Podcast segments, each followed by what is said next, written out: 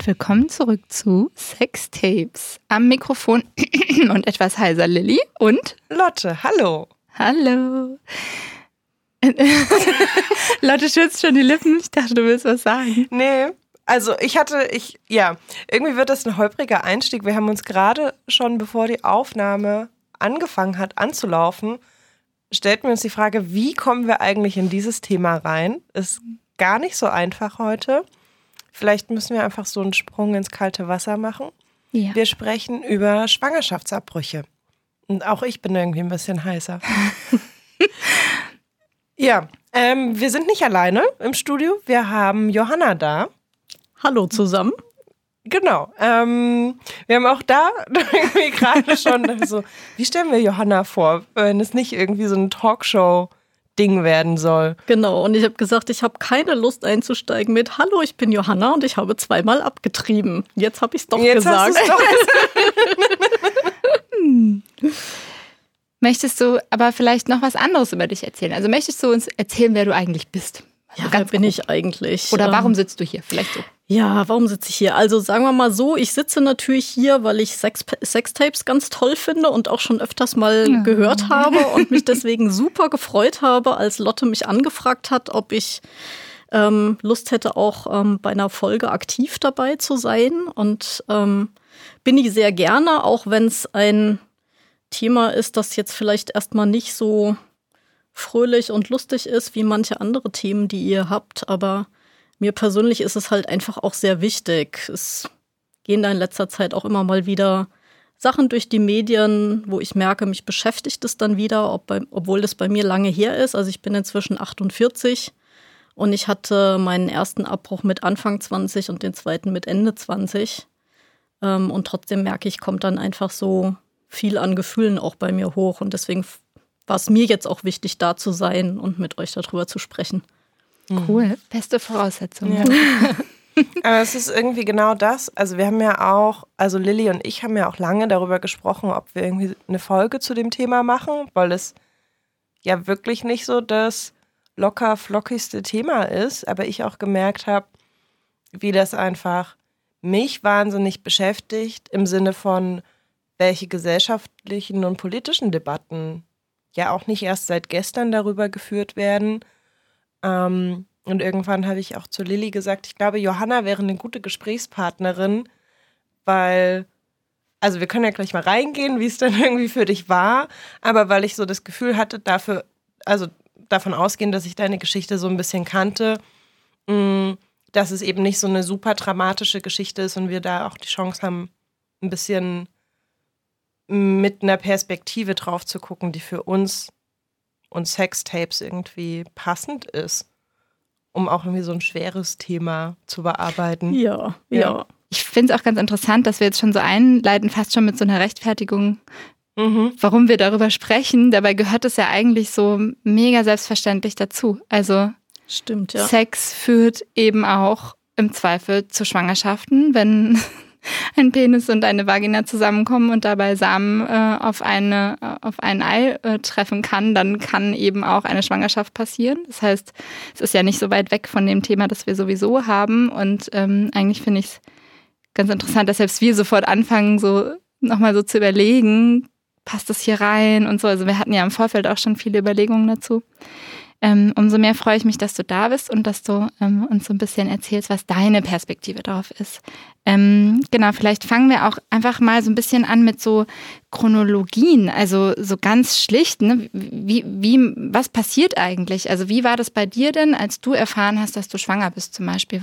Wie war denn so der Ablauf? Was ist denn, denn so als erstes passiert, als zweites passiert? So? Ja, also sagen wir mal so, das ist ähm, bei den beiden Malen ein bisschen unterschiedlich gewesen. Das erste Mal war ich tatsächlich noch ziemlich jung. Ich war gerade Anfang 20. Ich hatte gerade mein Studium begonnen und ähm, das erste Gefühl war, oh mein Gott, ich bin völlig überfordert. Ich bin noch viel zu jung. Ich weiß selber noch nicht, wie ich mein Leben in den Griff kriegen soll. Ich bin überhaupt nicht in der Lage, auch nur annähernd Verantwortung für jemand anderes noch mit zu übernehmen. Also es war einfach ein totales Überforderungsgefühl. Ähm, und als ich das zweite Mal ungewollt schwanger geworden bin, war ich halt dann schon kurz vor Abschluss des Studiums. Ähm, und da war die Ausgangslage eine andere. Also da würde ich jetzt heute rückblickend sagen, wenn ich in der damaligen Situation in einer guten Partnerschaft gelebt hätte, wo ich ähm, hätte sicher sein können, dass das wirklich eine faire Aufteilung auch wird, mit dem wir kümmern uns um das Kind, ähm, dann hätte vielleicht die Entscheidung anders ausfallen können. Aber tatsächlich war es damals mehr so, die Beziehung ist sowieso in der Krise und ähm, ich hatte einfach ähm, das ganz sichere Gefühl, ich werde mit diesem Kind alleine zu Hause hängen. Mein Mann wird arbeiten gehen. Wir werden in die klassische Geschlechterverteilungsrolle reinrutschen. Ich habe gerade mein Studium kurz vor Abschluss. Ich habe null Arbeitserfahrung. Ich werde dann irgendwann, wenn das Kind in die Schule kommt, mit null Arbeitserfahrung in irgendein blödes Jobchen einsteigen. Also es war so dieses ähm, alles, worauf ich gerade so hingesteuert habe, bröselte mir irgendwie so unter den Händen zusammen. Ne? Meine ganze Perspektive, meine Träume, meine Wünsche. Also ja, das war eher beim zweiten Mal dann ausschlaggebend, dass ich mich gegen ein Kind entschieden habe, also dagegen ein Kind zu bekommen. Mhm. Hast du in der Situation mit anderen Menschen darüber gesprochen? Ja, ich glaube, das war ähm, mein großes Glück, dass ich tatsächlich Menschen hatte, mit denen ich auch offen drüber sprechen konnte. Also ich konnte mit meinen Eltern sehr offen darüber sprechen und ich konnte auch im Freundeskreis ähm, mit Leuten darüber sprechen. Und ich bin nicht unter Druck gesetzt worden. Da bin ich auch wirklich total dankbar drum, weil das hätte mir, glaube ich, dann echt gerade noch so gefehlt. Ne? Mhm. Es ist einfach, selbst, selbst wenn man sich sicher ist und ich war mir sicher, ich möchte diese Schwangerschaft nicht austragen, selbst dann ist es eine oberbeschissene Entscheidung und es fühlt sich einfach scheiße an. Und wenn man dann noch ähm, vom Umfeld jetzt irgendwie so moralisch unter Druck gesetzt werden würde, ich glaube, das ähm, kann einfach gar nicht helfen. Ne? Das macht es einfach nur schlimmer. Und ich hatte so ähm, wirklich auch gerade von meinen Eltern die Unterstützung, egal wie du dich entscheidest, wir stehen hinter dir. Und das war für mich einfach sehr, sehr wichtig. Mhm. Und du hast gesagt, ähm, dass, es ein, also, dass es einen Partner gab bei der zweiten Schwangerschaft. Ja. Wo es aber eher irgendwie kriselte. Habt ihr auch irgendwie darüber gesprochen oder war das so ein Ding, was eher bei dir lag, was du mit deinem Umfeld? Ja, also ich habe natürlich äh, mit meinem damaligen Partner, Freund auch darüber gesprochen, weil noch waren wir ja auch mhm. zusammen. Ne? Und ähm, ich habe ihn als wenig unterstützend erlebt. Ähm, also ich, er war da irgendwie fein damit, dass ich gesagt habe, ähm, ich, ich lasse einen Abbruch machen ich glaube, der hätte sich auch irgendwie mit mir durchgewurstelt, wenn ich gesagt hätte, ich will das Kind bekommen. Aber ähm, ich habe ihn vor allen Dingen emotional als wenig unterstützend erlebt. Ähm, er war so sehr mit seinen eigenen Themen beschäftigt. Er hatte halt gerade ein Dreivierteljahr vorher einen neuen Job angefangen und ähm, hatte seine Band, mit der er viel durch die Gegend getourt ist. Und da war er halt einfach, ja, so mit beschäftigt für ihn war das, glaube ich, einfach nicht so bestimmend, ne, wie für mhm. mich. Ja. Hm. ja das finde ich voll spannend, dass du auch das Wort benutzt, bestimmend. Also, weil ähm, ne, es geht ja, also gerade im politischen Kontext immer um das Thema Selbstbestimmung. Also ja. ich kann mich selbst bestimmen und gleichzeitig hast du das jetzt gerade in einem Kontext benutzt von dieses Thema bestimmt mich in diesem Moment. Also genau wie du sagst, so, das ist auf einmal so da und dann muss man eine Entscheidung treffen die man eigentlich ja nie treffen wollte. Man hat ja sich ja nie vorher überlegt, ah ja, naja gut, wenn ich halt diese Entscheidung mal treffen muss, dann muss ich sie halt mal treffen, sondern die kommt dann einfach. Genau, ja. Also die Situation ist einfach plötzlich da, ja, ungefragt und du wirst da völlig unvorbereitet ähm, reingeschmissen. Und dieses Bestimmende, also hat tatsächlich für mich auch einen physischen Aspekt gehabt. Also das ist nicht einfach ein Problem von was, was von außen kommt, sondern das ist physisch in dir drin. Also du hast überhaupt, mhm. ja, auch physisch nicht das Gefühl, auch nur mal Pause davon machen zu können. Mhm. Und ähm, ich glaube, das ist auch schwierig, das nachzuvollziehen, wenn man es nicht erlebt hat. Ne? Und denke, für Frauen, die sich ein Kind wünschen, ist das bestimmt ein ganz wunderbares Gefühl. Aber wenn man sich halt gerade kein Kind wünscht und dann ist das in dir drin, in deinem Körper und wächst und nimmt sich von der ersten Woche an irgendwie auch seinen Raum. Ne? Also äh, mir war es jetzt nicht wirklich schlecht, aber mir war ständig flau, ja. Also du kannst das auch nicht vergessen oder verdrängen oder zur Seite schieben. Du, du merkst schon, das ist ein bestimmendes Wesen im Sinne von, das ne, fordert so auch sein, sein Recht ein, ne? Ja. Ja, ja und es ist nicht irgendwie eine Entscheidung, wo man irgendwie sagt, okay, da setze ich mich in drei Tagen, wenn mal irgendwie ein bisschen Raum da ist, abends nach Feierabend hin ja. und denkt darüber nach. Also das ist ja, also erstens steht es irgendwie ungefragt und ungeplant im Raum. Ja. Und ja, es ist irgendwie dann einfach da und spürbar da. Ja. Ja, und es gibt die zeitliche Komponente natürlich ja. auch. Also ähm, genau, vielleicht so ein bisschen für den Kontext. In Deutschland kann man ähm, wenn ich es richtig in Erinnerung habe, gerade bis zur 14. Schwangerschaftswoche überhaupt einen Abbruch äh, vornehmen lassen. Unter den, oh, jetzt wird es kompliziert, unter den ersten drei ähm, Absätzen des Paragraphen 218a. okay, das war jetzt komplizierter Satz. Sind es nicht zwölf? Ich habe auch zwölf in Erinnerung, aber nagel mich nicht drauf. Zwölf ja. bis 14, weil ich glaube, dieser Unterschied zwischen den zwölf und 14 ist, ähm, je nachdem, wie gerechnet wird. Also ähm, ich glaube, äh, je nachdem, ob berechnet wird, wirklich ab der Zeugung, die ja nicht unbedingt immer klar zu benennen ist, oder ob gerechnet wird sozusagen ab ähm, der letzten Regelblutung. Und dann kann es, also der Eisprung ist ja zwei Wochen später, das heißt, äh, es wird, werden dann sozusagen zwei Wochen draufgezählt. Ja, weil ich, ich habe auch gerade irgendwie, als du 14. gesagt hast, dachte ich so, ich glaube, so die, die Maßgabe sind diese zwölf und dann ist aber so ein bisschen diese Berechnungsgrundlage, macht so ein bisschen Puffer auf. Genau. Genau. Also ich habe auch heute nochmal irgendwie nachgeschaut mh, hm, zu den rechtlichen Grundlagen und ich glaube, das ist auch nochmal ganz gut zu sagen, weil ich, im, wenn ich mit Menschen über das Thema gesprochen habe, gemerkt habe, dass es super viele Menschen nicht auf dem Schirm haben, dass Schwangerschaftsabbrüche auch in Deutschland illegal sind, aber straffrei bis eben zur 12. bzw. 14. Woche.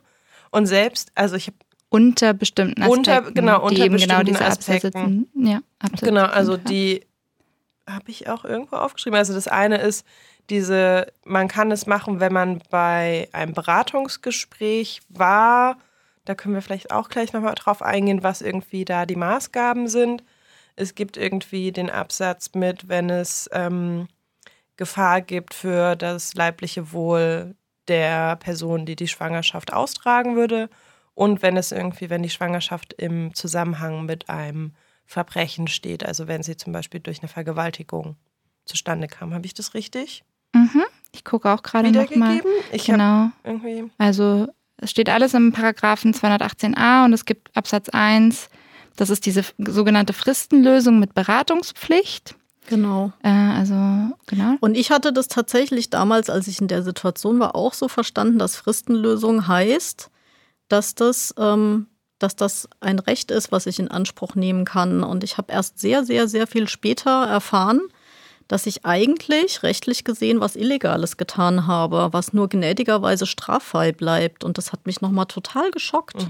Mhm. Ähm, also du wusstest das auch nicht in dem Moment, nee. in dem du den Abbruch. Nee, ich habe tatsächlich hattest. Fristenlösungen ganz naiv immer so interpretiert und so war es ja wohl ganz ursprünglich auch mal geplant, ne, dass, mhm. ähm, dass es tatsächlich während der ersten zwölf Schwangerschaftswochen ähm, legal ist, einen Abbruch vornehmen zu lassen. Und das ist ja dann gekippt worden.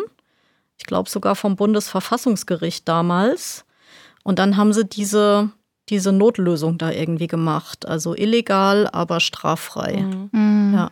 Also ich finde das auch ganz spannend, wenn man sich mal irgendwie die Rechtsprechung anschaut. Das ist ja irgendwie eine ewig währende Debatte schon seit der Weimarer Republik, dass ja. immer wieder mh, mm, politische Fraktionen das reingebracht haben und gesagt haben, wir müssen das legalisieren. Das sind unsere Vorschläge. Dann wurde irgendwann mal das Recht ein bisschen gelockert, unter den Nazis wieder irgendwie wahnsinnig verschärft. Äh, unter der DDR war es zum Beispiel legal. und dazwischen aber auch nochmal von genau. den Nazis auch nochmal gelockert, um ja. äh, zum Beispiel äh, rassistische Abbrüche, also sprich, es gibt äh, oder antisemitische, es gibt ein jüdisches Baby, dann ist auf einmal ein Abbruch wieder okay mhm. gewesen. Also es gab, ja, genau wie du sagst, total viel Turbulenz. Ja. Also wir können, ich glaube, ich habe das Gefühl gehabt, dass es in dem Wikipedia-Artikel tatsächlich ziemlich gut nachgezeichnet ist. Den ja. können wir einfach wieder mit verlinken, ohne das jetzt irgendwie eine ewige Geschichtsstunde draus zu machen. Aber was mich tatsächlich überrascht hat, dass sowohl bei Wikipedia als auch bei der Bundeszentrale für politische Bildung gab es irgendwie diverse Grafiken, die alles so darstellen, als wäre es in Deutschland legal und easy möglich, einen Schwangerschaftsabbruch vorzunehmen, mhm. was ja einfach nicht Fakt ist. Ja. Ja, ich fand, äh, also ich muss erst nochmal bekräftigen, Wikipedia-Artikel, ja, finde ich auch total gut. Also äh, ich habe mich da vorher informiert und äh, war überrascht, wie viel wirklich fundierte Informationen da drin stehen, weil ich gerade zu diesem Thema erwartet hätte, so wie es bei vielen anderen Themen ja leider auch der Fall ist, dass man nur so einzelne Fragmente an Informationen bekommt. Also das fand ich auch schon mal richtig gut. Es lohnt sich total da reinzuschauen. Ähm, und also was ich da dran, also ich habe das eben auch alles nochmal gelesen und dachte nochmal so, also ich glaube, dass vielen Leuten vielleicht nicht so richtig klar ist, was das bedeutet, also warum das einen Unterschied macht ob das straffrei ist oder ob das sozusagen eigentlich illegal, also ob das eigentlich illegal ist und nur straffrei behandelt wird oder ob es wirklich von vornherein einfach nicht rechtswidrig ist und genau wie du sagst, ein Recht ist, ein Recht auf den eigenen Körper und die Selbstbestimmung. Und ich finde, neben all den ganzen Implikationen, die es, es ähm, soziologisch und individuell gibt, also für mich als Mensch, was bedeutet das für mich, wenn ich weiß, ich habe ein Recht auf diese Entscheidung? finde ich auch einfach den, den Punkt total wichtig, wenn es eben so ist, wie es gerade im Moment ist, also wenn es eigentlich sozusagen illegal im Gesetz steht, dann heißt das auch, dass es total anfällig ist für jede Form von politischer, politischem Fähnchen. So, sobald sich halt irgendwas ein bisschen verändert im politischen Spektrum gerade, hat man auf einmal ganz schnell eine Auslegungsart, die vielleicht dann doch heißt, ah ja, nee, aber im Gesetz steht es ja so, ähm, verbieten wir ab heute wieder, weil ist jetzt halt nicht mehr straffrei. Muss ja, noch genau. nicht mal was geändert Illegal werden. Illegal war es ja eh schon, ne? Ja, genau. ja. Und, ich, und es hat natürlich auch eine totale Auswirkung, finde ich, auf die öffentliche Wahrnehmung. Also ob es einfach ein Recht ähm, ist, was ich in Anspruch nehmen darf oder halt eben nicht. Oder ob es was ist, was mir so großzügigerweise als Ausnahme zugestanden wird. Ne? Ähm, ich meine, es, es heißt ja im Umkehrschluss, heißt es ja, wenn wenn man das jetzt wirklich wörtlich nehmen würde, dass ähm, eine Schwangerschaft abzubrechen illegal ist, dann heißt es ja im Umkehrschluss für mich als Betroffener, dass die Gesellschaft sich das Recht rausnimmt, mich zu zwingen, ein Kind auszutragen, ob ich will oder nicht. Hm. Und es nimmt mir die Luft, ja. Also wo ich denke, wie, wie kann das sein, ne? in unserer freiheitlich-demokratischen Grundordnung, wo ich nicht mal jemanden zwingen kann, Blut zu spenden, wenn der nicht will. Ne? Mhm. Und das ist eine Sache von einer halben Stunde und die Risiken sind nahe Null, außer dass der Kreislauf vielleicht ein bisschen wackelt. Mhm. Ähm, während eine Schwangerschaft auszutragen ein Prozess ist, der nicht nur riskant sein kann ähm, für eine werdende Mutter, sondern ja komplett das Leben auch irgendwie umkrempelt, mindestens bis zur Geburt. Also es ist ja auch nichts, was ich verheimlichen kann. Alle sehen das, alle quatschen mich drauf an. Ich werde im Job drauf angesprochen. Ähm, oder ich krieg vielleicht gar keinen Job, wenn ich mit einem Schwangerschaftsbauch irgendwie zu einem, zu einem Bewerbungsgespräch komme. Und ich meine, wie stellt man sich das dann vor? Soll ich dann sagen, ähm, wenn ich dann von tausend Leuten gefragt werde, ach ja, wann ist es denn soweit, ne, so wie das halt immer passiert, soll ich dann sagen, ja, das war nur ein Ausrutscher, ich gebe es eh gleich zur Adoption frei. also, ne, das sind so, so Konsequenzen, wo, glaube ich, nie jemand drüber nachdenkt. Ähm, und wo ich denke, da kann man doch eine Person nicht dazu zwingen. Tatsächlich ist es so, dass ähm, das was wir körperliche Selbstbestimmung nennen, bei uns de facto in dem Moment endet, wo es, wo eine Schwangerschaft ins Spiel kommt. In dem Moment ist es irgendwie so mehr oder weniger außer Kraft gesetzt. Und dann wird halt als Argument gebracht, dass es ja sozusagen nicht mehr nur um das Leben der Frau ginge, sondern eben auch um das Leben des Kindes. Und an der Stelle wird halt aus meiner Sicht ein falsches Bild aufgemacht, weil da ist noch kein Kind. Ja, das ist nicht, dass du zwei Lebewesen nebeneinander stehen hast, ein, ein Erwachsenes und ein Säugling oder so, und jetzt eine Entscheidung treffen musst, welchem Leben du den Vorrang gibst, sondern du hast eine Frau und was du dazu hast, ist ein Embryo, aber das ist kein Kind. Das ist nicht das Leben eines Kindes, was hier ähm, sozusagen zur Frage steht, sondern es ist ja einfach nur die Frage, führe ich einen Prozess fort, an dessen Ende das Ergebnis ein Kind wäre, oder unterbreche ich diesen Prozess so frühzeitig, dass gar nicht erst ein Kind entsteht? Und ich glaube, das muss man einfach mhm. differenzieren. Und das ja. passiert aber nicht. Mhm. Und dann bist du in einer total unfairen Diskussion drin als schwangere Frau. Also, wie willst du dich dagegen wehren? Ich, mir würde kein Argument einfallen, wo ich sage, ja, meine Selbstbestimmung rechtfertigt, dass jemand sterben muss dafür. das ist das total, ist total dramatisch, ja. ne? Ja. Ich habe äh, gerade zu Margarete Stokowski gegriffen. Mhm. Die letzten Tage des Patriarchats zum Thema Selbstbestimmung und ähm, sexuelle Selbstbestimmung von Frauen und zum Thema Schwangerschaftsabbruch. Und ich fand, sie hat es so wahnsinnig gut zugespitzt, was eigentlich die, Absurdität in dieser Debatte ist. Hm, ich lese mal vor. Ich kann als Mutprobe rückwärts einen Berg runterrodeln und mir legal alle Körperteile eingipsen lassen, die ich mir dabei breche. Ich kann auf LSD versuchen, mit dem Schnellkochtopf Suppe zu kochen und wenn das schief geht, wird jedes Krankenhaus mich behandeln. Aber wenn beim Sex das Kondom kaputt geht oder die Spirale versagt oder was auch immer passiert und es dabei zur Befruchtung kommt, erlaubt sich der Staat zusätzlich einen vormodernen moralischen Zeigefinger. So einfach machen wir es euch nicht. Es müsse man Frauen, wenn man ihnen Rechte gibt, immer noch ein bisschen miterziehen oder sie vor ihrem eigenen emanzipatorischen Übermut schützen. Ich dachte, ja, also ich habe das damals gelesen und habe es mir irgendwie angemerkt, weil ich so dachte, eigentlich zeigt das, wie absurd diese Debatte auch verläuft. Also da hören wir jetzt auf. Also da ist euer Recht auf Selbstbestimmung zu Ende. Mhm. So. Aber ihr könnt irgendwie jeden anderen Scheiß machen.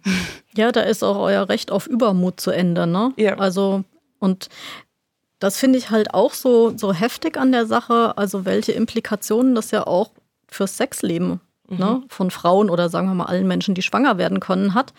Ähm, wenn du, ähm, wenn du eben implizierst, dass jede Schwangerschaft dann ausgetragen werden muss oder doch zumindest sollte, weil, ne, wenn nicht, ist es ja schon irgendwie so ein halbes oder ganzes Drama, dann heißt es ja, ich kann eigentlich überhaupt nicht mehr entspannt ein Sexualleben haben. Ne? Ähm, es gibt keine 100% funktionierende Verhütung, musste ich am eigenen Leib erfahren, ja. Ähm, das heißt also, selbst wenn ich super zuverlässig und äh, ne, immer vorher dran denke und ähm, nie irgendwie mal übermütig werde, selbst dann kann es mir ja passieren. Ja, und ähm, das ist ja auch immer so die, die, die, der Umkehrschluss mit, was du bist schwanger, obwohl du es nicht wolltest, hast du nicht ordentlich verhütet. Genau. Also ja. das schwingt ja immer mit. Entweder ist es direkt ausgesprochen oder ja. so subtil irgendwie in irgendwelchen Zwischentönen. Ja, ja. Also ja, entweder als direkte Ansprache an die Frau. Also, ne, so als wäre der Mann in diesem Szenario nicht beteiligt. Ja, ja, ja, ist schon relativ klar, wo die Verantwortung dann liegt ja. für die Verhütung. Ne? Also zumindest hätte ich ja mal fragen können und so. Ne? Also es ist schon meine Verantwortung. Ähm, und so und so diese dieses Szenario, dass ähm, ich vielleicht auch einfach aus Lust raus und aus einer Situation raus an Verhütung überhaupt nicht denke. Ähm, oder vielleicht ne, im Eifer des Gefechts, ach, verdammt, es wird schon irgendwie gut gehen, ja. Das ist ja überhaupt gar nicht erlaubt. Ne? Also spätestens da ist ja dann Schluss mit lustig bei Frauen. Da ist ja der Vorwurf dann riesig. Wie konntest du nur? Ähm, und dann kommt halt oft so dieses hinterher, ja, dann bist du ja auch selbst schuld, ne? Und dann sieh halt jetzt zu, wie du klarkommst. Und dann hat das sowas von, ähm, dann musst du halt jetzt zur Strafe ein Kind kriegen. Ne? Ja, Also total absurd. Ja, wo ich auch denke, also wenn diese Menschen den Wert des ungeborenen Lebens so hoch stellen, dass ich denke, wer profitiert denn davon? Also jemanden für seine Lust oder vielleicht auch, wie du es genannt hast, für seinen Übermut zu bestrafen mit, du hast einen Fehler gemacht in diesem einen Moment, jetzt bist du schwanger, haha, jetzt musst du es austragen und irgendwie hast dein restliches Leben ein Kind an der Backe. Hm. Das ist ja weder irgendwie für die Person, die schwanger ist, noch für das Kind Ja, natürlich. gut. Also, Ja.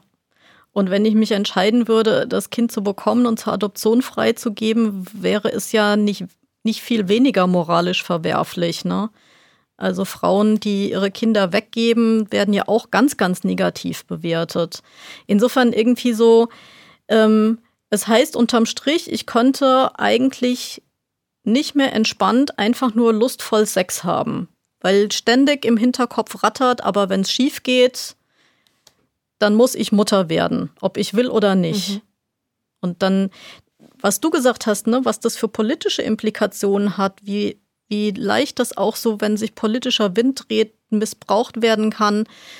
Also ähm, Frauen sind dann so einem Schicksal ausgeliefert, je nachdem, was gerade für eine politische Stimmung auch herrscht oder für eine gesellschaftliche Stimmung, sind wir ganz schnell auch wieder echt, was so Emanzipation und Gleichberechtigung angeht, ganz viele Schritte zurück, wenn wir nicht das Recht auf Selbstbestimmung haben, was Fortpflanzung angeht. Hm. Ja, und eben auch, also das Recht auf, Entschuldigung, das Recht auf Selbstbestimmung über den eigenen Körper, weil es ist genau wie du sagst, also das, was in meinem eigenen Körper heranwächst, das darf ich nicht bestimmen, auch wenn es am Anfang ja wirklich nur ein Zellklumpen ist, sozusagen. Es ist nichts anderes als ein Haufen von Zellen. Es hat kein Schmerzempfinden, es hat kein Be Bewusstsein. Es gibt noch nichts, was irgendwie wir typischerweise als Leben definieren. Es ist ein zukünftiges Leben, aber noch eigentlich kein wirkliches existierendes sozusagen. Hm.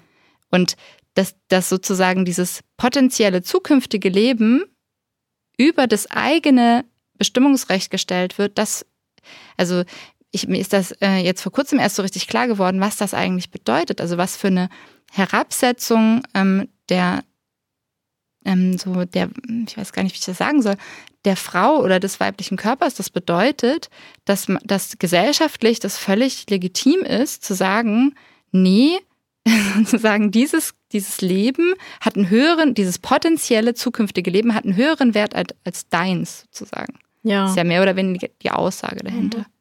Also ich glaube, da spielt halt tatsächlich auch ähm, historisch einfach natürlich die Kirche eine ganz, ganz große Rolle, weil ja, also je nachdem, welche Strömung man jetzt in den Kirchen anguckt, aber bei den engeren Strömungen es so ist, dass sozusagen vom Moment der Befruchtung an eine Seele postuliert wird. So, und dann ist es völlig unabhängig, ähm, ob wir hier von Embryo oder Fötus oder, oder einem geborenen Baby sprechen.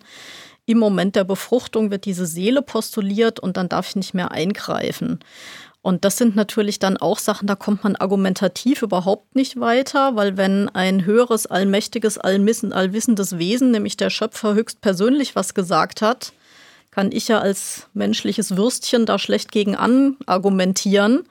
Und ähm, das ist aber halt eine Sichtweise, die nach wie vor unheimlich viel Gewicht auch in der politischen Debatte hat und die, glaube ich, nicht zu unterschätzen ist. Mhm. Ja, und die zumindest wahnsinnig viel geprägt hat. Ähm, ich lese gerade absolute Leseempfehlungen. Äh, haben wir, glaube ich, schon mehrfach äh, erwähnt, aber äh, ich lese es jetzt gerade ganz intensiv. Ähm, das Buch Vulva von Mito Sanyal, wo sie ganz, was ich eigentlich mehr, also es ist eigentlich fast wie eine Geschichte ähm, der Frauen, so. Also eigentlich kann man es so sagen, also eine Geschichte, wie Frauen und äh, unterschiedlichste Nicht-Männer in unserer Gesellschaft ähm, behandelt werden und wo das eigentlich herkommt, also wie es eigentlich zusammenhängt. Und da musste ich jetzt auch gerade so, so sehr dran denken, wie sehr das bis, also da habe ich das erste Mal so richtig verstanden, wenn man das wirklich mal so aufdröselt, wie sehr diese ganzen teilweise Jahrtausende alten Vorstellungen auch heute noch alles prägen bei uns in der Gesellschaft, wie sehr die einfach, genau wie du sagst, Gewicht haben und so prägend sind. In allen Diskursen, in allem kommt immer wieder nochmal sowas hoch. Und es hat ganz viel damit zu tun, äh, dass eben äh, sozusagen die Frau einfach nicht der Mann ist und deshalb nicht so viel Wert hat und nicht so viel Eigenbestimmung haben darf, wie der Mann, der darüber bestimmen darf. Mhm. Das ist einfach immer noch die Narrative, die sich auch in sowas total wieder zeigt irgendwie. Und das finde ich, also schon allein aus diesem Aspekt heraus finde ich das irgendwie so, das macht mich echt fassungslos. Ich denke, das, das ist immer noch unser Zustand. Also das ist 2020 der Stand der Dinge. So, was? Mhm. Also mich macht das auch fassungslos, aber irgendwie bin ich mittlerweile fast so ein bisschen ernüchtert. Also weil ich in so vielen Aspekten und irgendwie einzelnen Themen, gerade wenn es um sexuelle Rechte und Selbstbestimmung geht, irgendwie immer wieder merke, und das geht auch in andere Themenbereiche rein, aber dass irgendwie die, ja, die Kirche nach wie vor und die Erzählungen, die irgendwie aus dem Christentum kommen, für unsere Gesellschaft so eine krasse Relevanz haben und wir das meistens noch nicht mal merken, woher diese Erzählungen kommen mhm. und die als so natürlich gegeben annehmen. Also wir hatten das ja auch, wir hatten das in unterschiedlichen Folgen irgendwie schon an, also anerzählt, egal ob wir irgendwie über Orgasmus gesprochen haben oder über die Vulva haben wir ja immer wieder auch gesehen, was da irgendwie für christliche Erzählungen mit reinspielen oder Selbstbefriedigung. Mhm. Und mich überrascht das mittlerweile nicht mehr, aber ich, also denke mir immer so, ja, wie wollen wir das aufdröseln, außer über Gegenerzählung? Mhm.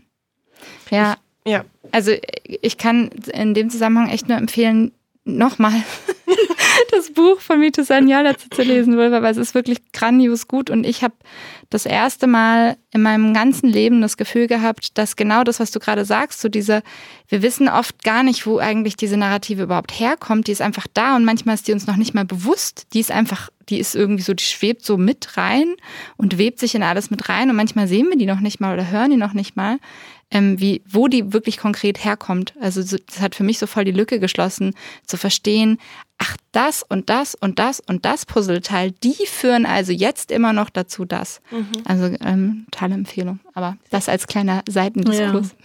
Ja. ähm, ich würde gerne noch mal so ein bisschen zu deiner Geschichte auch ja. zurückgehen. Ähm, okay, also du hast festgestellt, du bist schwanger, ungewollt schwanger und für dich war irgendwie relativ schnell klar, ähm, ich möchte diese Schwangerschaft nicht zu Ende bringen. Mm, erinnerst du dich noch, wie dann so die nächsten Schritte waren? Also wir sind so ein bisschen stehen geblieben bei, du sagst irgendwie, du hattest damals das Gefühl, diese Fristenlösung ist dein Recht. Mhm. Das kam erst später. Also was war dann irgendwie, was war so der nächste Schritt für dich, als du gesagt hast, okay, ich möchte einen Abbruch vornehmen lassen? Ja, ich bin äh, zu meiner Gynäkologin gegangen und ähm, die hat mir dann ähm, so eine ähm, Klinik oder ambulante Klinik genannt, wo ich einen Abbruch vornehmen kann. Und ich musste, ich weiß nicht mehr, ob das beim ersten Mal auch schon war, aber mindestens beim zweiten Mal musste ich aber vorher auch zu dieser Beratung. Ähm, und das habe ich damals dann ähm, aus Eigeninitiative bei der Pro Familia gemacht, äh, weil die einfach einen guten Ruf hatten im Sinne von wirklich ergebnisoffene Beratung und ohne moralischen mhm. Zeigefinger. Und das war auch insofern unspektakulär, dass ich da keine großartigen Erinnerungen dran habe. Also das war einfach was, was ich halt erledigt haben musste. Mhm. Also habe ich das halt gemacht. Und das Interessante ist aber, dass ich ähm, den eigentlichen Abbruch dann gar nicht in meiner Heimatstadt machen konnte, sondern ich musste 50 Kilometer weit fahren. Mhm. Und ich habe mir damals gar nicht so große Gedanken drüber gemacht. Ich dachte halt, vielleicht hat meine Ärztin mir das genannt, weil das halt irgendwie eine Klinik ist, die sie gut findet oder so. Und habe halt auch erst äh, Jahre später erfahren, dass es wohl auch gar nicht so einfach ist, immer in unmittelbarer Nähe überhaupt eine Ärztin oder Klinik zu finden, die Schwangerschaftsabbrüche vornehmen. Ich weiß jetzt nicht, ob das bei mir damals auch tatsächlich ähm, der ausschlaggebende Grund war, warum meine Gynäkologin mich dahin verwiesen hat, aber es ist natürlich gut möglich. Mhm. Und das sind alles so Sachen, die mir halt wirklich erst im Nachhinein so deutlich geworden sind. Ähm, und was für mich halt auch kein großes Problem war, weil ich, wie gesagt, ähm, sowohl mit meinem damaligen Partner als auch mit Freunden als auch mit Eltern offen sprechen konnte. Und es zum Beispiel kein Problem war, jemanden zu finden, der mich dahin bringt.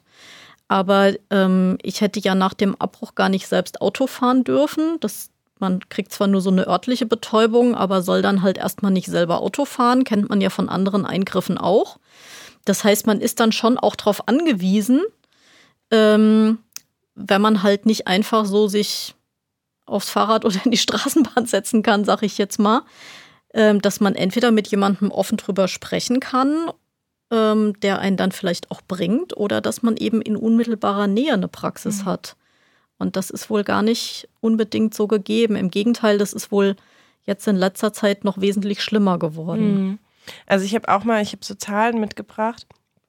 Ähm, also ich habe irgendwie Zahlen von einer Entwicklung von zwei, also aus dem Jahr 2000 bis 2017, dass die Anzahl der Schwangerschaftsabbrüche deutlich nach unten gegangen ist. Also das ist ja auch irgendwie so Teil der Debatte mit, ähm, wenn wir das legalisieren, dann äh, laufen scharenweise Menschen in die Kliniken und lassen Schwangerschaftsabbrüche vornehmen und dann werden, werden diese Frauen ganz wild. Dann machen ja. die ganz viel wilden Sex. Genau, die verhüten gar nicht mehr. Genau, man verhütet nicht mehr.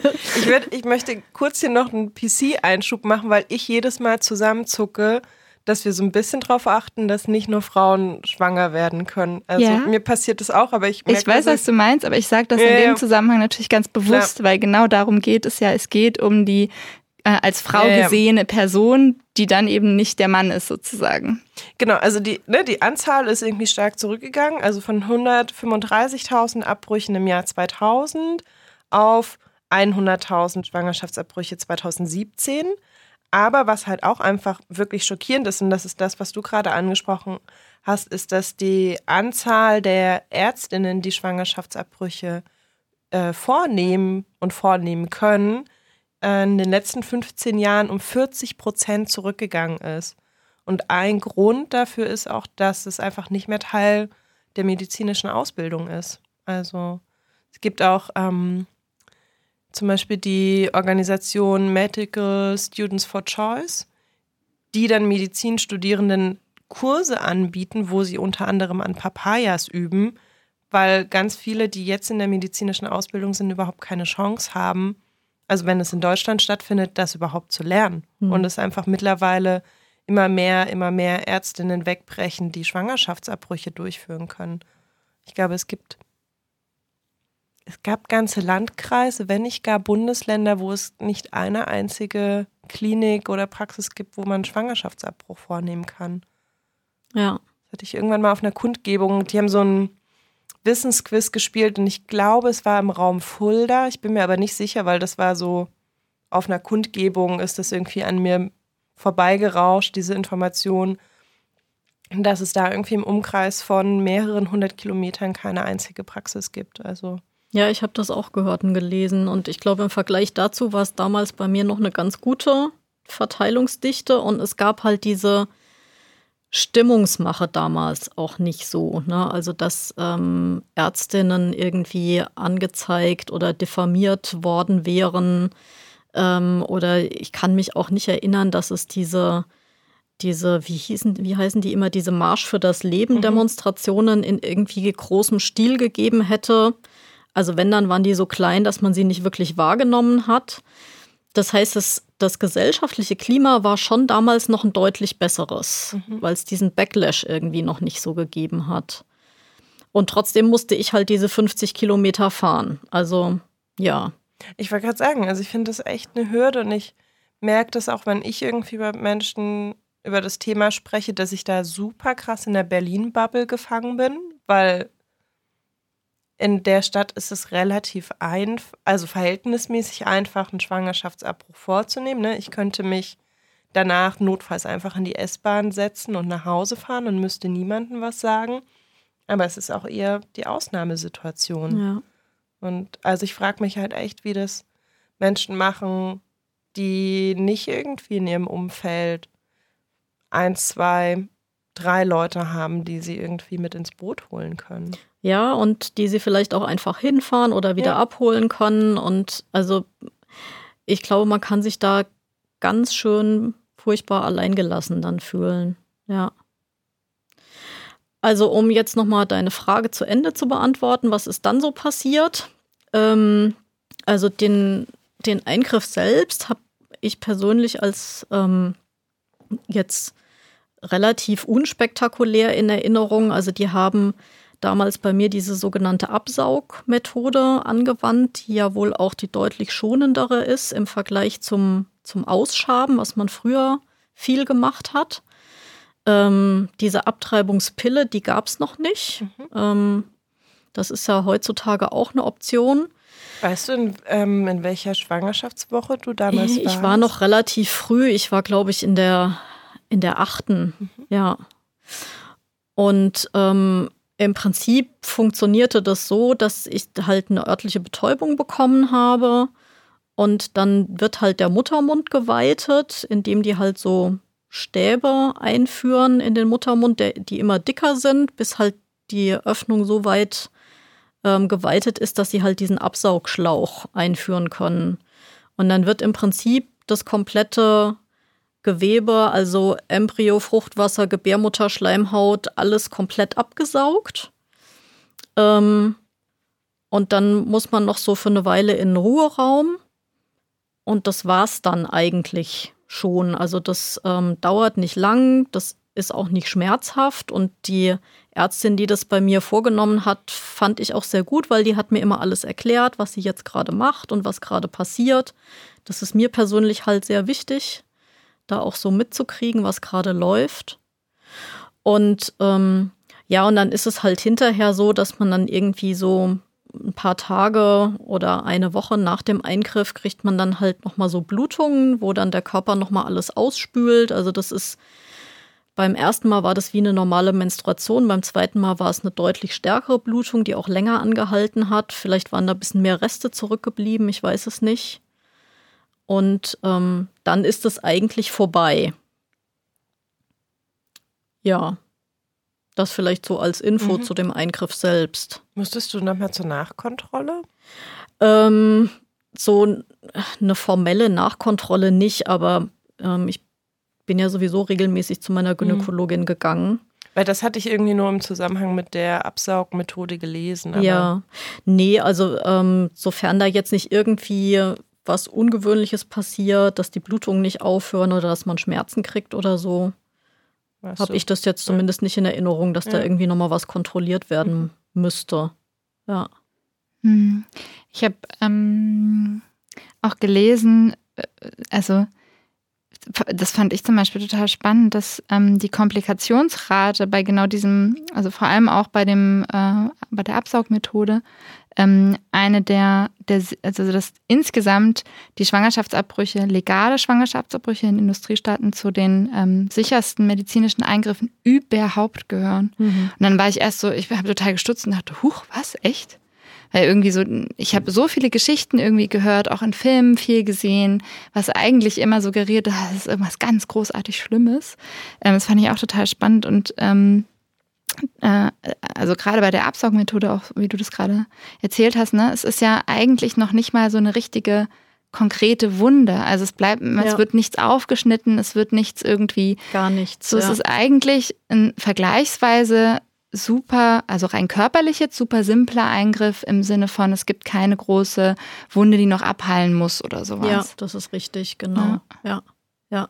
Also das ist, glaube ich, bei der Ausschabung anders, aber genau aus dem Grund wird die ja wohl auch nicht mehr so häufig angewandt.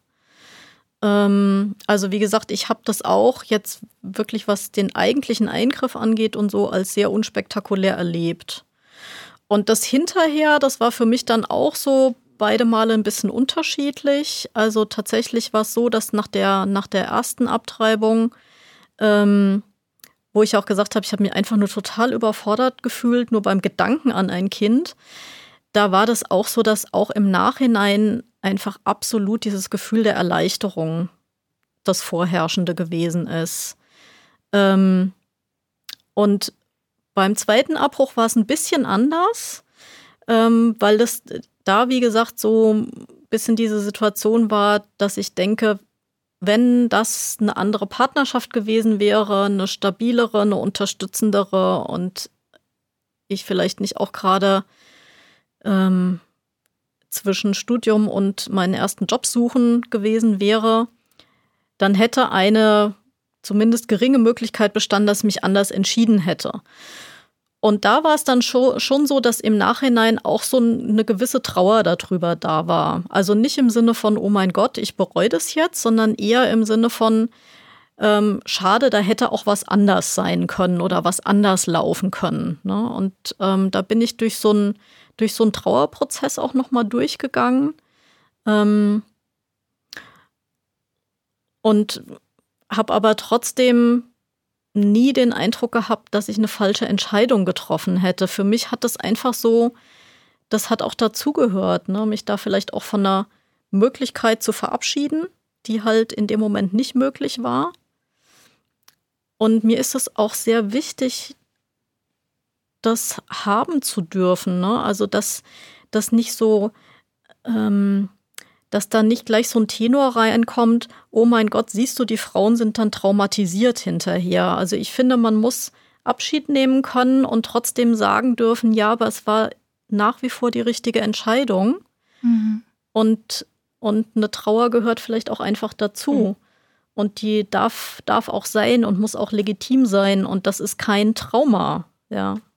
Ich finde das super wichtig und schön, dass du das ansprichst, weil das weil mein Eindruck in den Debatten auch ganz oft ist, dass es wenig Raum gibt zwischen, ich war absolut erleichtert und ich hätte mir nie etwas anderes vorstellen können.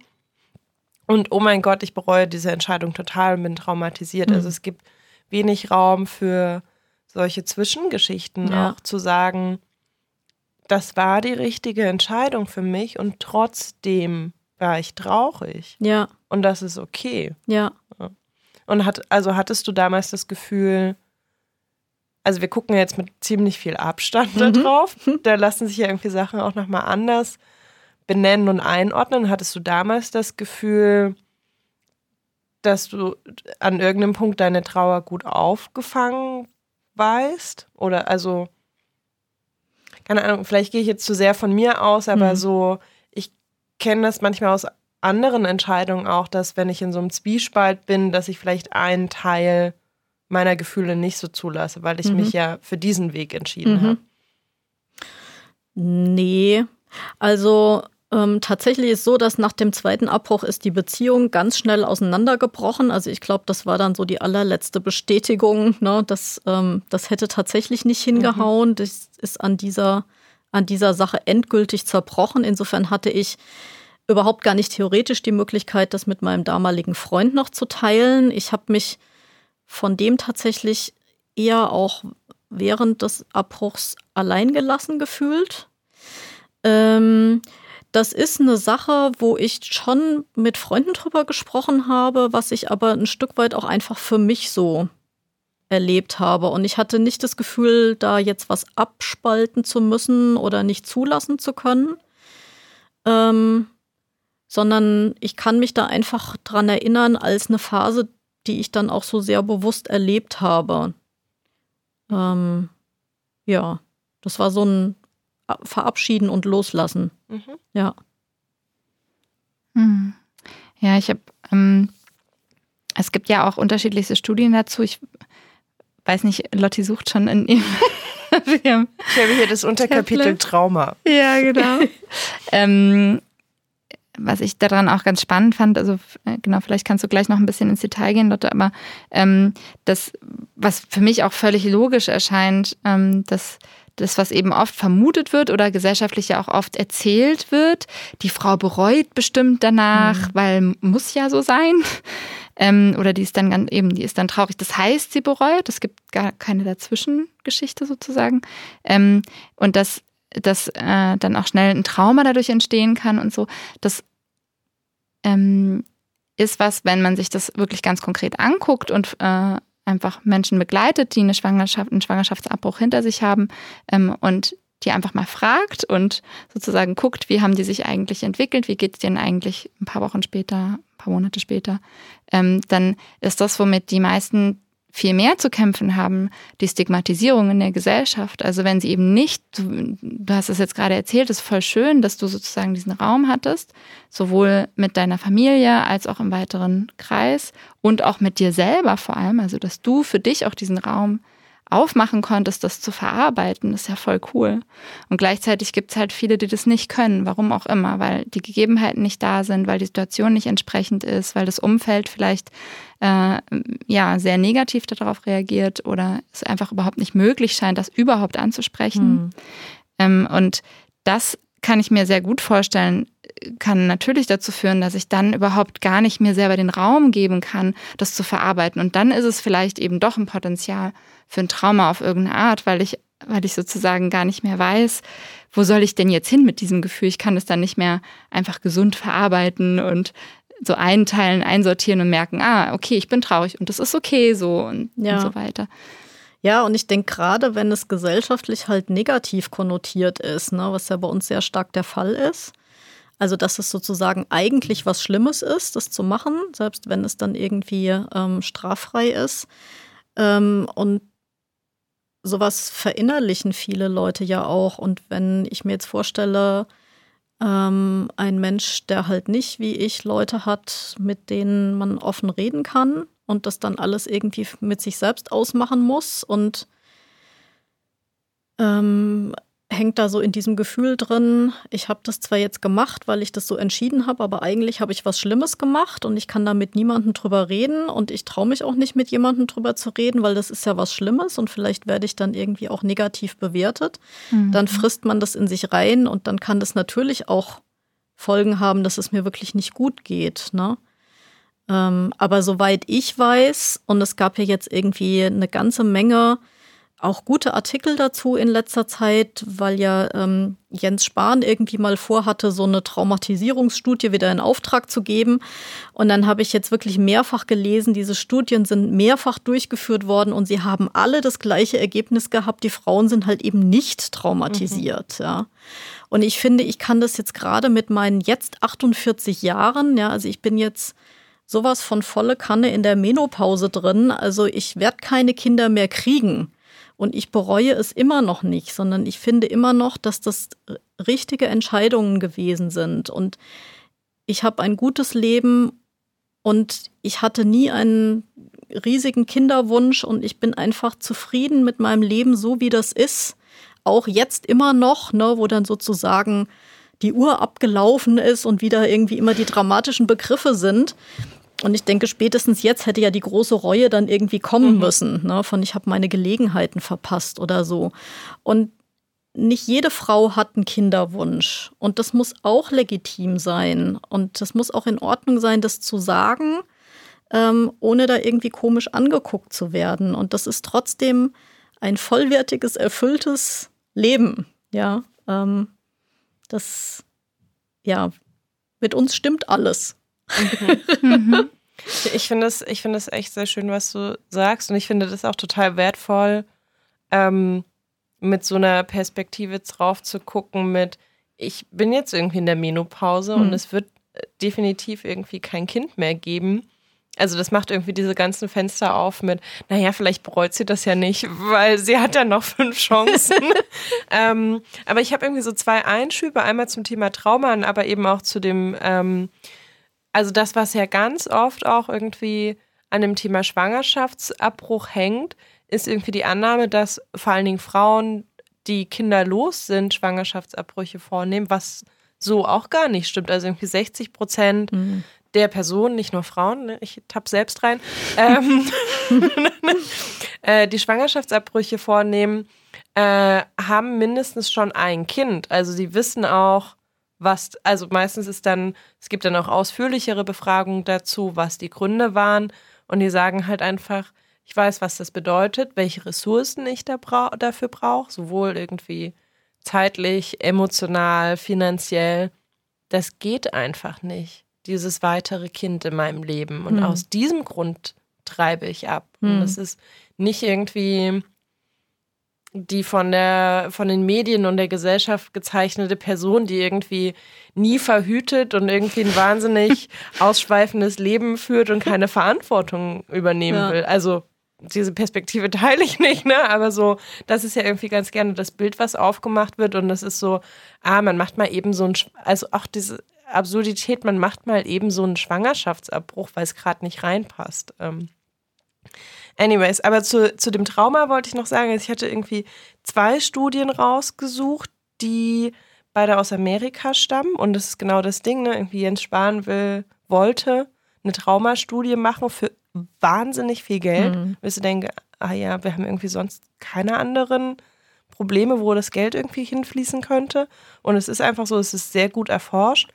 Mm, es gab zwei Langzeitstudien, die beide zu demselben Ergebnis gekommen sind. Also einmal aus Harvard, die Frauen über drei Jahre begleitet haben, vom Zeitpunkt des Abbruchs bis dann drei Jahre später. Und das Ergebnis war, 99 Prozent der Personen bereuen ihren Schwangerschaftsabbruch nicht.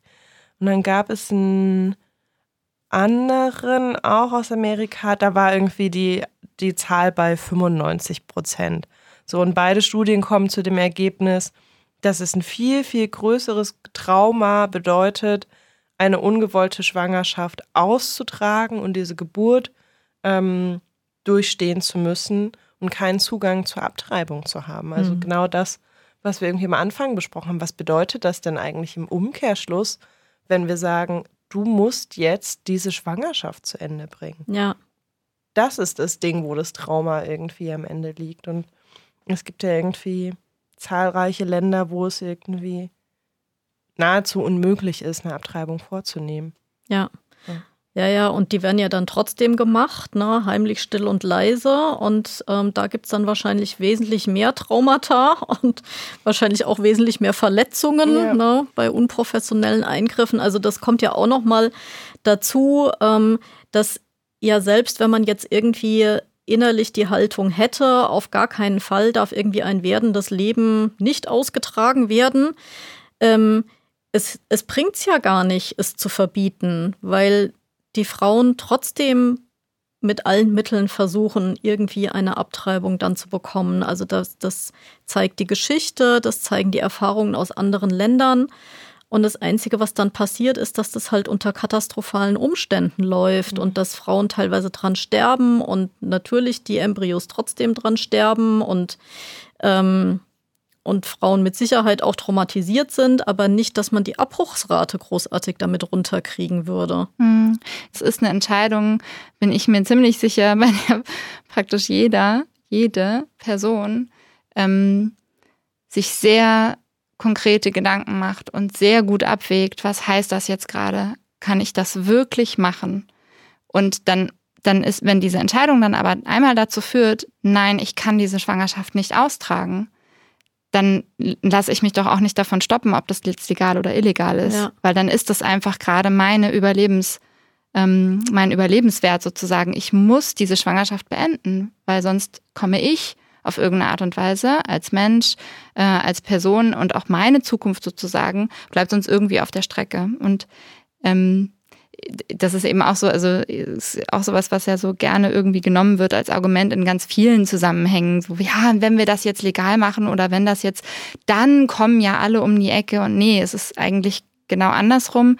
Es sind genauso viele Abbrüche, aber die Abbrüche finden in viel besseren äh, Bedingungen statt.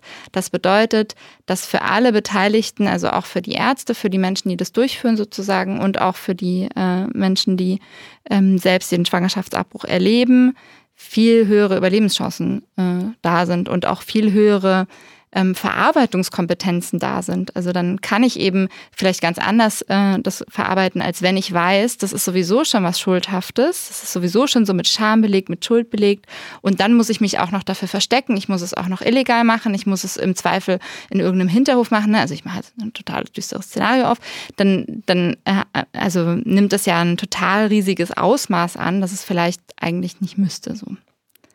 Ja, und es ist auch was, wo ich echt merke, es macht mich total wütend, wenn da so unterstellt wird, sobald Abtreibung legal ist, würden Frauen oder Menschen mit Gebärmutter vollkommen ähm, ja, bedenkenlos da irgendwie massenhaft die Abtreibungskliniken stürmen, wo ich denke, was haben Menschen denn eigentlich ein Bild von uns? Ja, ähm, also klar, der Eingriff selbst war jetzt nicht dramatisch im Sinne von, oh mein Gott, wie schlimm, ja, aber ich will auf gar keinen Fall sowas nochmal erleben müssen. Das macht echt keinen Spaß. Ja, das ist doch kein schönes Erlebnis und dann renne ich doch nicht los und lasse plötzlich die Verhütung komplett weg oder also das ist ein, ähm, ein, ein Frauenbild, was dahinter steckt, was mich so wütend macht.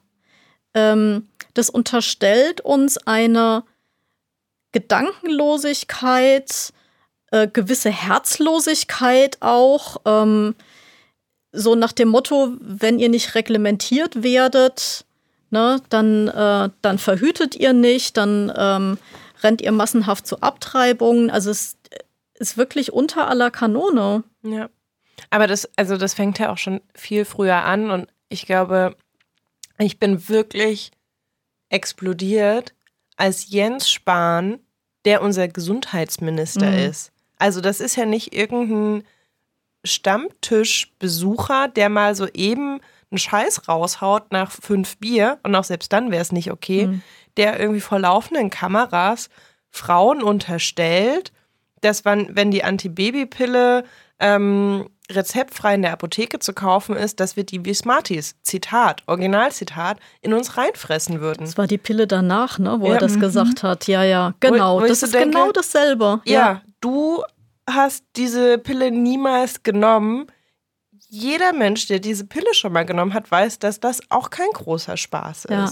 So, und dass niemand Bock hat, irgendwie auf äh, normale Verhütungsmittel zu verzichten, weil es gibt ja irgendwie noch die Pille danach und es macht irgendwie so viel Spaß, die sich dann irgendwie jedes Wochenende in der Notfallapotheke zu holen. Ja, also, genau. Und in die Abtreibungsklinik gehe ich, wenn ich mal irgendwie wieder eine kurze Auszeit für einen halben Tag. Also was, ja, es ist echt so ein, ich denke, was habt ihr denn für ein Menschenbild? Ja. Also. Ja. Ja, ich, also ich fand das auch so schön, wie du das ähm, vorhin gesagt hast, Johanna, mit dem, ähm, dass es wie so, dass man sozusagen dann auf die, auf die gönnerhafte Haltung sozusagen angewiesen ist, ähm, ja. der Gesetzeslage, der Auslegung der Politik.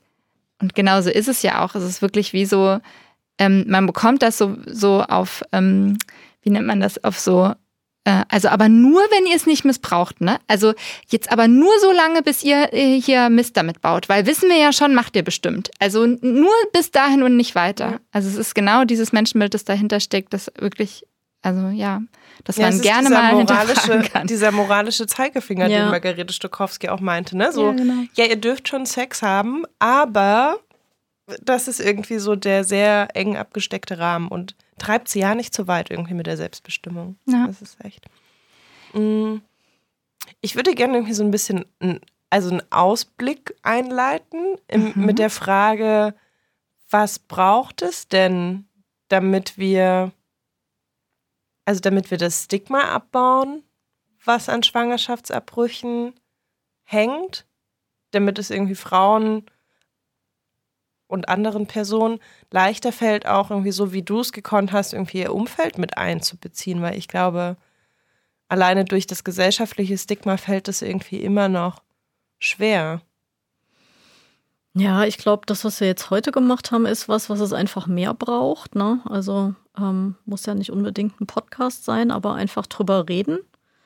Ähm, und meine persönliche Erfahrung ist halt, ich meine, ich quatsche jetzt auch nicht ständig drüber, aber dass ähm, die Rückmeldungen eigentlich im Regelfall gar nicht so die befürchteten negativen sind, wenn ich darüber spreche.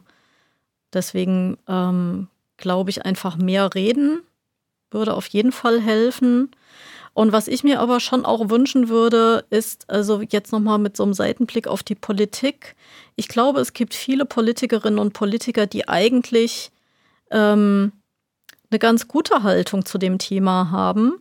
Und ich würde mir da echt wünschen, dass da auch mehr, jetzt mal salopp gesagt, den Arsch in der Hose haben, sich da auch zu positionieren. Ich glaube, dass das ein Thema ist, wo viele dann doch in der Öffentlichkeit so ein bisschen Schiss haben, sich zu outen, dass sie Abtreibung eigentlich okay finden, weil sie wissen, dass ihnen da relativ schnell ein kalter Wind um die Nase wehen kann, weil es halt diese radikalen Abtreibungsgegner gibt und weil es halt irgendwie so ähm, sehr evangelik evangelikale Strömungen teilweise in der Kirche noch gibt, die dann irgendwie sofort auf die Barrikaden gehen. Und dann macht man sich halt da irgendwie lieber nicht angreifbar, ne, weil es gibt ja in Anführungsstrichen wichtigere Themen. Ne? Und da würde ich mir einfach mehr Profil auch wünschen, auch von, gerade auch von Personen, die in der Öffentlichkeit stehen. Ähm, weil ich ziemlich sicher bin, dass wir eigentlich gar nicht so eine Minderheit sind und dass es sich einfach nur so anfühlt, weil zu wenig offen drüber gesprochen wird und zu wenig Menschen sich trauen, einfach auch mal klar Flagge zu zeigen. Mhm.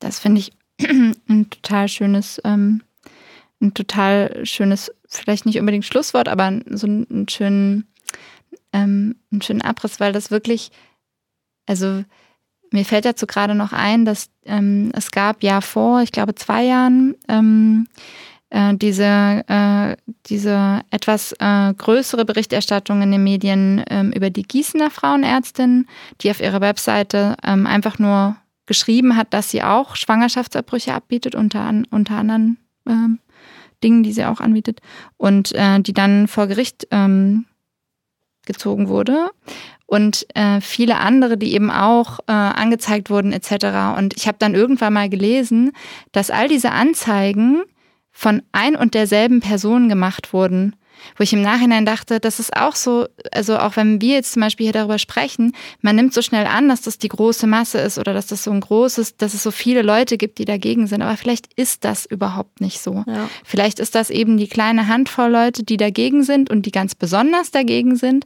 Aber genau wie du sagst, es gibt vielleicht eine viel größere schweigende Mehrheit, die sich nicht dazu positioniert, weil sie vielleicht auch nicht muss und äh, da wünsche ich mir auch gerade so im, im Zusammenhang von, wir hatten, also wir hatten jetzt gerade, jetzt wo wir das gerade aufnehmen, äh, gestern den Weltfrauentag, ähm, dass genau in solchen Zusammenhängen vielleicht auch einfach wichtig ist, oder nicht vielleicht, tatsächlich wichtig ist, ähm, dass wir uns alle dazu positionieren und dass wir alle im Zweifel eben auch nochmal mehr einfordern. Also ich war über mich selbst schockiert. Ich habe äh, in der Recherche gemerkt, ich habe mich noch nie damit auseinandergesetzt in dem Detail. Ich wusste nicht, wie die rechtliche Lage ganz konkret aussieht. Ich wusste nicht, was da alles implizit dahinter steht.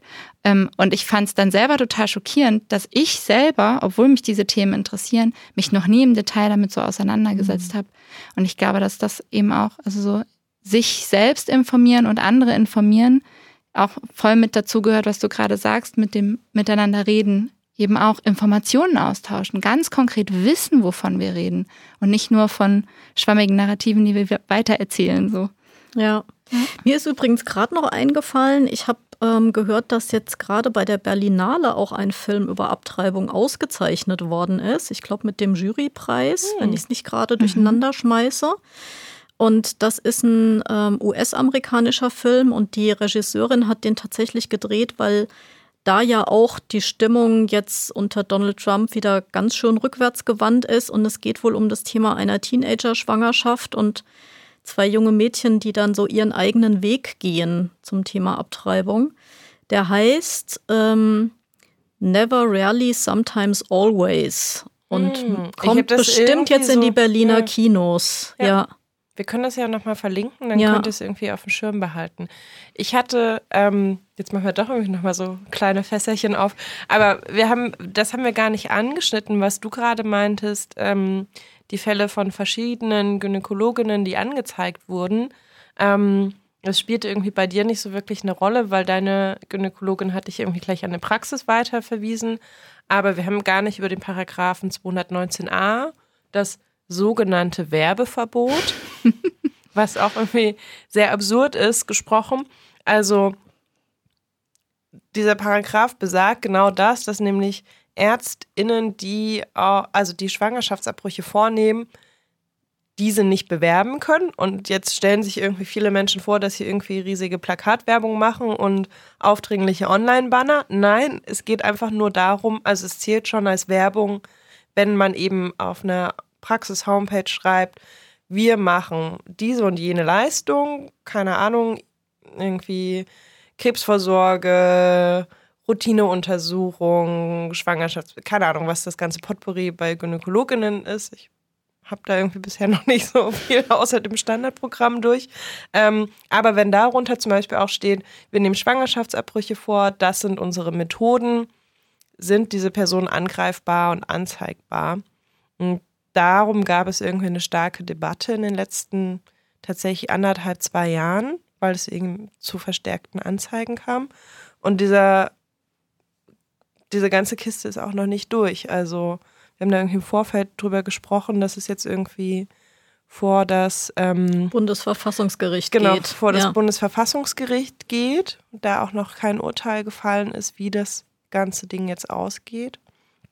Ähm, aber was halt auch einfach nochmal zeigt, was an dieser Rechtslage so problematisch ist. Also nicht nur, dass äh, die Menschen, die Schwangerschaftsabbrüche vornehmen lassen wollen, ähm, einmal irgendwie illegalisiert werden, sondern eben auch die Ärztinnen, die das vornehmen, werden genauso strafrechtlich verfolgt und die dann tatsächlich auch mit Geldstrafen belegt, nur weil sie darüber informieren. Mhm. Ja. Ich habe auch irgendwo gelesen, dass das sowieso so ein quatschiger Paragraph ist, weil Ärzte sowieso, Ärztinnen sowieso äh, unter einem Werbeverbot stehen. Das ja, heißt, sie dürfen so, ja. das so oder so nicht. Und diese extra Ausnahmeregelung dafür ist so totaler Quatsch einfach, weil genau wie du sagst, jede Ärzte-Website hat irgendwie äh, Leistungen aufgelistet von Igel über Schlag mich tot. Und das ist alles fein. Aber wenn es ein Schwangerschaftsabbruch ist, das geht natürlich nicht. Ja. Dann, dann darf es nicht sein. Und das ist eigentlich gerade in dem Zusammenhang super wichtig, weil dir läuft ja die Zeit davon. Ne? Genau. Also im Zweifel merkst du eben die Schwangerschaft nicht. In der fünften Woche oder in der achten Woche, dann hast du einmal die Hürde, du musst bitte irgendwie zu einem Beratungsgespräch gehen.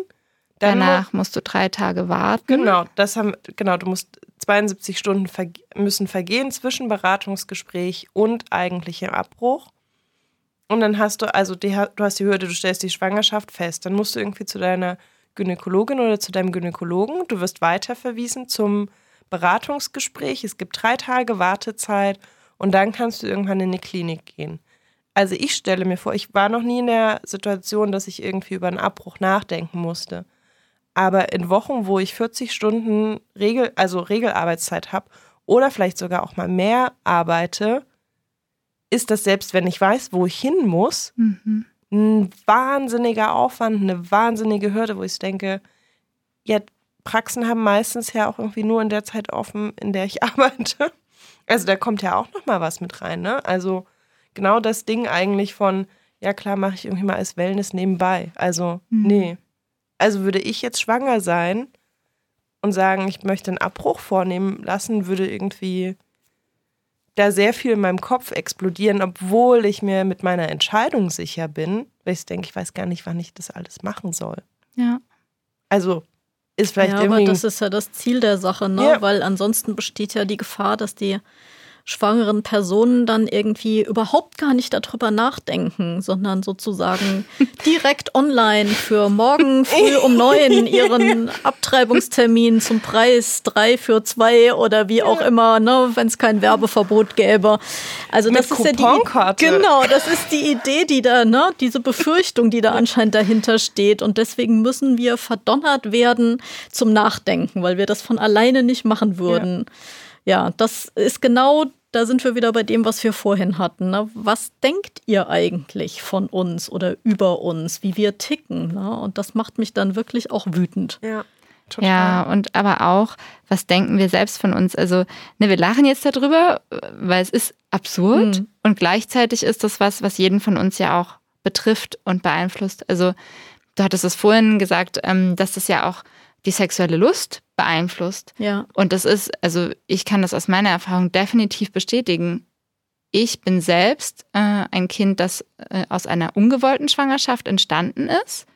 Ähm, ich war immer extrem ähm, vorsichtig. Ich war immer super, ähm, wie sagt man, vorbelastet sozusagen. Ich habe ich hab nie den Moment gehabt, wo ich einfach mal alle Züge loslassen konnte, mhm. weil ich mhm. dachte, oh ja, fuck it, ich will jetzt einfach nur meinen Spaß mal haben und wie du vorhin gesagt hast, so total übermütig sein und alles vergessen. Ja. Sondern ich hatte immer, immer, immer im Hinterkopf die Stimme, die sagt, Moment mal, hast du jetzt an alles gedacht? Äh, hast du dir die Hände gewaschen? Hat der andere sich die Hände gewaschen? Hast du gerade das Kondom? Hast du äh, überhaupt die Pille jetzt die ganze Zeit durchgenommen? Hattest du zwischendrin vielleicht mal Durchfall? Also so, es ist immer irgendwas mitgerattert. Und allein, dass das irgendwie so präsent ist, das ist eigentlich schon eine Schweinerei. Ja. Mhm. Ja. Ich merke das auch. Also ich meine, ich habe ja jetzt seit ein paar Monaten die Hormonspirale und theoretisch, also ist es irgendwie mit eines der sichersten Verhütungsmittel und ich verhüte eh noch mit Kondom dazu, weil ich irgendwie wechselnde Sexualpartner habe. Und trotzdem läuft das mit. Also wo ich so denke, ah, es gibt ein Restrisiko, ich könnte doch schwanger werden. Was ist, wenn das in dieser Konstellation passiert? Also das ist irgendwie immer präsent. Ja. Aber ist ja nicht so schlimm. Danach gibt es ja Smarty Party. ja, jetzt gelernt. Ah, danke, Jens Spahn. Ja, ähm, ich glaube, also ich meine, ne, man kann zu diesem Thema unendlich viel erzählen und ich glaube auch, ähm, es gibt ganz viele Punkte, über die es ganz wichtig ist zu sprechen. Und was ich beim Thema Schwangerschaftsabbruch ähm, nochmal für mich jetzt so festgestellt habe, ist, dass es ein Thema ist, an dem exemplarisch man so ganz vieles aufarbeiten kann und verstehen kann und nochmal hinterfragen kann und sehen kann, ah, okay, wo kommt das eigentlich her, dass das schuldbehaftet ist? Wo kommt das eigentlich, also warum ist das eigentlich so und wie gehen wir in der Gesellschaft damit um und wie gehe ich ans Individuum mit dieser, mit dieser Vorstellung um? Was habe ich eigentlich für Vorstellungen und so weiter? Also ein total spannendes, weites Feld. Ähm, ich glaube, das werden wir jetzt heute auch nicht, nicht abschließend beackern können. Gibt es noch irgendwas, was ihr noch teilen möchtet? Gibt es noch was, was noch gesagt werden möchte? Nee, ich glaube eigentlich, dass wir so die wichtigen Punkte alle besprochen haben, auch wenn man, ich stimme dir dazu, sicherlich noch ganz viel weitersprechen könnte. Also mir, mir geht es auch ganz ähnlich. So, ich, so nebenbei sind irgendwie so fünf Gedankentabs immer bei mir aufgegangen. Ich dachte so, ah, das müsste man noch und das müsste man noch, aber das wäre halt wirklich irgendwie so ein 20-Stunden-Gespräch und ich hätte danach wahrscheinlich immer noch nicht das Gefühl, Mhm. mh, dass wir fertig sind, das zu besprechen. Ähm, ich würde an der Stelle auch irgendwie sagen, für mich ist irgendwie alles heute gesagt. Vielen Dank, Johanna, dass du da warst und so offen irgendwie deine Erfahrung und Perspektive mit uns geteilt hast. Ja, vielen Dank, dass ihr mir die Möglichkeit gegeben habt, auch drüber zu sprechen. Ja. Hm, danke dir, super schön. Ähm, ich habe gerade gedacht, was ich vielleicht aber schon noch cool fände, ist, wenn äh, wir vielleicht noch ein, zwei Tipps geben können. Also ähm, wenn ihr selbst euch informieren möchtet über das Thema, ähm, egal ob ihr selbst in einer Situation seid, äh, die das erfordert, oder ihr möchtet euch einfach darüber informieren, ähm, so ganz grundsätzlich, wie haben wir gerade schon gesagt, der Wikipedia-Artikel ist wirklich aufschlussreich, der ist durchaus zu empfehlen. Ansonsten fand ich noch die Seite www.familienplanung.de ähm, durchaus informativ. Also es gab irgendwie so die meisten Informationen, die für mich jetzt relevant gewesen wären. Hast du noch andere Tipps? Hm, Ich habe noch einen Tipp, ähm, wenn es tatsächlich darum geht, Schwangerschafts-, einen Schwangerschaftsabbruch vornehmen. Wie sagt man das denn? Man möchte einen Schwangerschaftsabbruch vornehmen und ist auf der Suche nach einem Arzt oder einer Ärztin und es ist tatsächlich manchmal nicht so einfach. Ist jetzt tatsächlich, das ist relativ neu, ein Portal eingestellt worden, ähm, das heißt Gynformation also eine Mischung aus Gynäkologie und Information. Und das ist ein Portal, was ähm, eine Liste von gynäkologischen Praxen auflistet unter verschiedenen Gesichtspunkten. Also ähm, man kann da Praxen einreichen ähm, mit eben Erfahrungsberichten. Man kann da einreichen, welche Leistungen werden vorgenommen, ähm, mit auf welchen Sprachen wird mir, mit mir kommuniziert. Das ist auch sehr unter einem queer-feministischer Perspektive. Also kann ich da irgendwie hingehen, um mich auf Geschlechtskrankheiten testen zu lassen? Kann ich da als transidente Person hingehen, ohne diskriminiert zu werden? Also es sind so verschiedene Aspekte, aber ein Aspekt darunter ist auch, nimmt diese Praxis Schwangerschaftsabbrüche vor. Und das ist eine ganz gute Liste, die gerade noch am Wachsen ist weil sie das, was irgendwie unter diesem Werbeverbot so schwierig gemacht wird, ein bisschen versucht, ähm, auszuhebeln. Und es gibt aber auch schon eine Liste seit einem Jahr, die auch versucht hat, Praxen aufzulisten, die Schwangerschaftsabbrüche vornimmt. Aber mein aktueller Tipp wäre echt Information, weil das noch viel mehr beinhaltet. Ich google schon.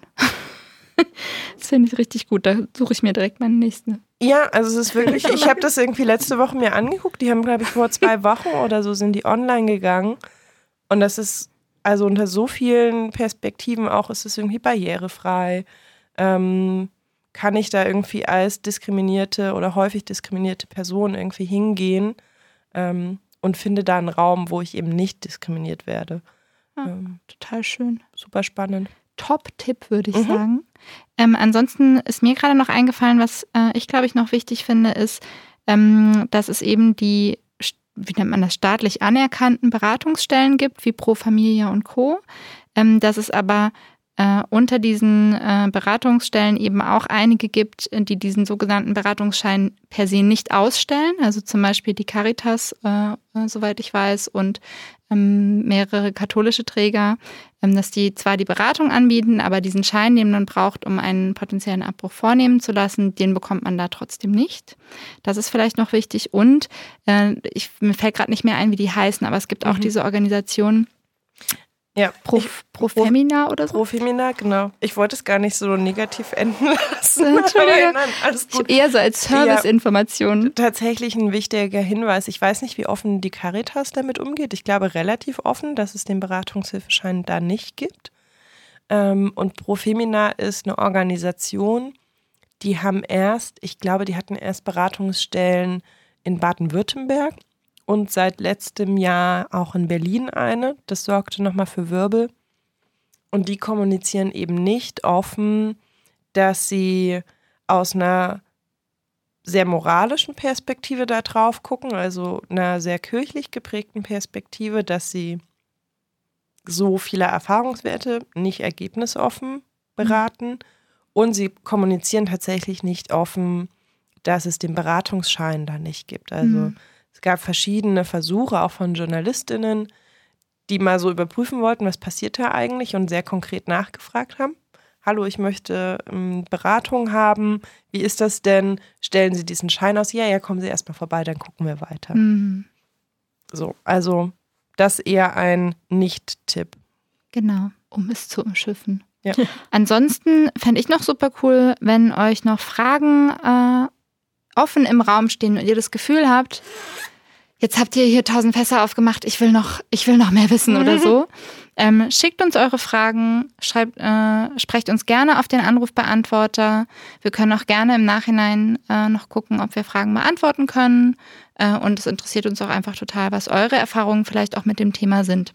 Genau. Ich sag nochmal die Anrufbeantworter. Ja, du sagst das immer so schön. Ja, das ist die 030 für Berlin 549 08472. Ihr findet die auch auf sextapes-podcast.de.